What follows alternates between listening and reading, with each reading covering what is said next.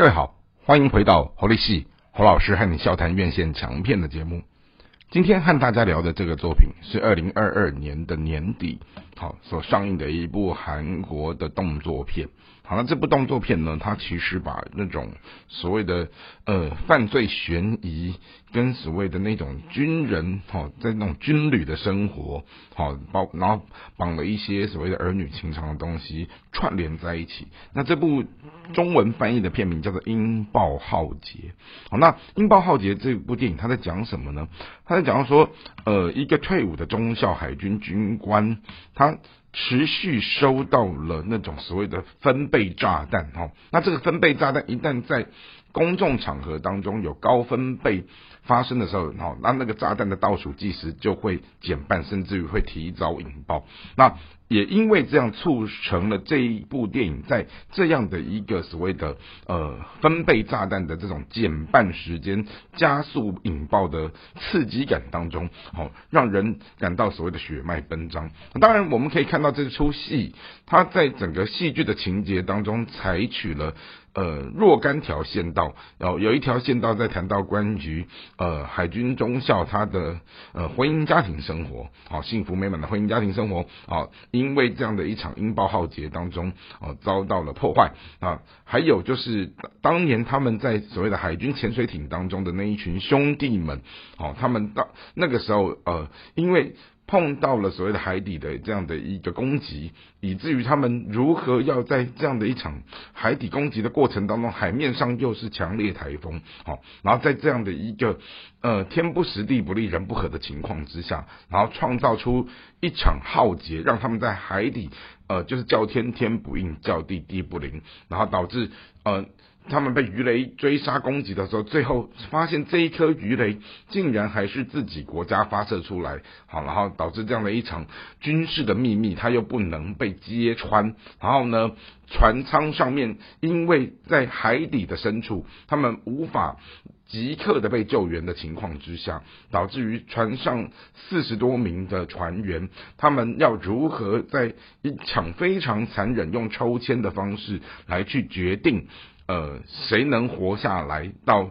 船舱的前舱有氧气，跟谁不能活下来要到船舱的后舱，好，然后就要在缺氧的情况当中，慢慢的被呃环境凌迟到死掉。好，那在这个过程里面，就有一些我们谈到的关于那种人心人性的纠结，好比说我们看到它炸弹永远都是设定在欢乐的地方，或者是热闹的地方，好，或者是人多的地方。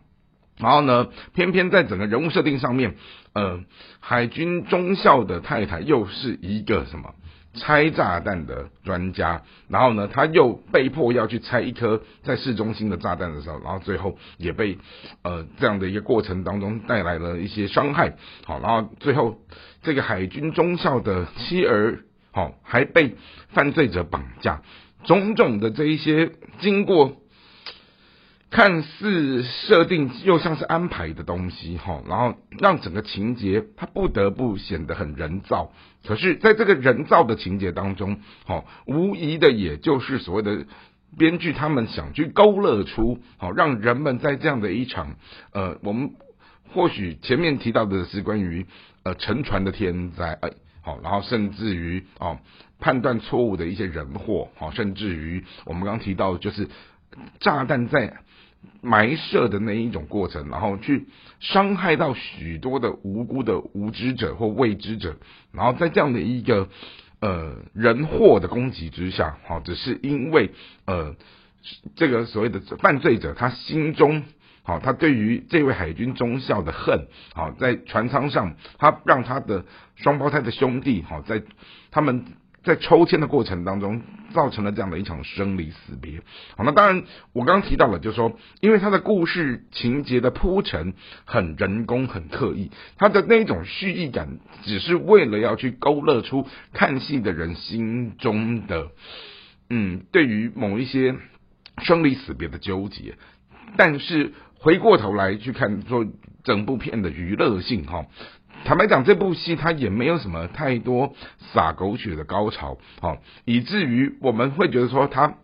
动作片不像动作片，你说悬疑片嘛，好像有那么一点点，但是它的悬疑感又很刻意，好，所以呢。这部戏它推出来的时候，呃，它虽然票房还尚可还不错，可是呃，大家对这一部片子的反应就没有像其他有一些很热门的当年当季的韩国电影这么的受欢迎。好，那当然我是觉得说用一个叫做所谓的分贝炸弹去制造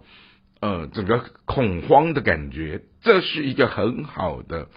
呃所谓的题材，但是只可惜。编剧他没有把这样的一个剧本，呃，透过更细致的驾驭，好让这个所谓的分贝炸弹，它如何制造出的这样的一种。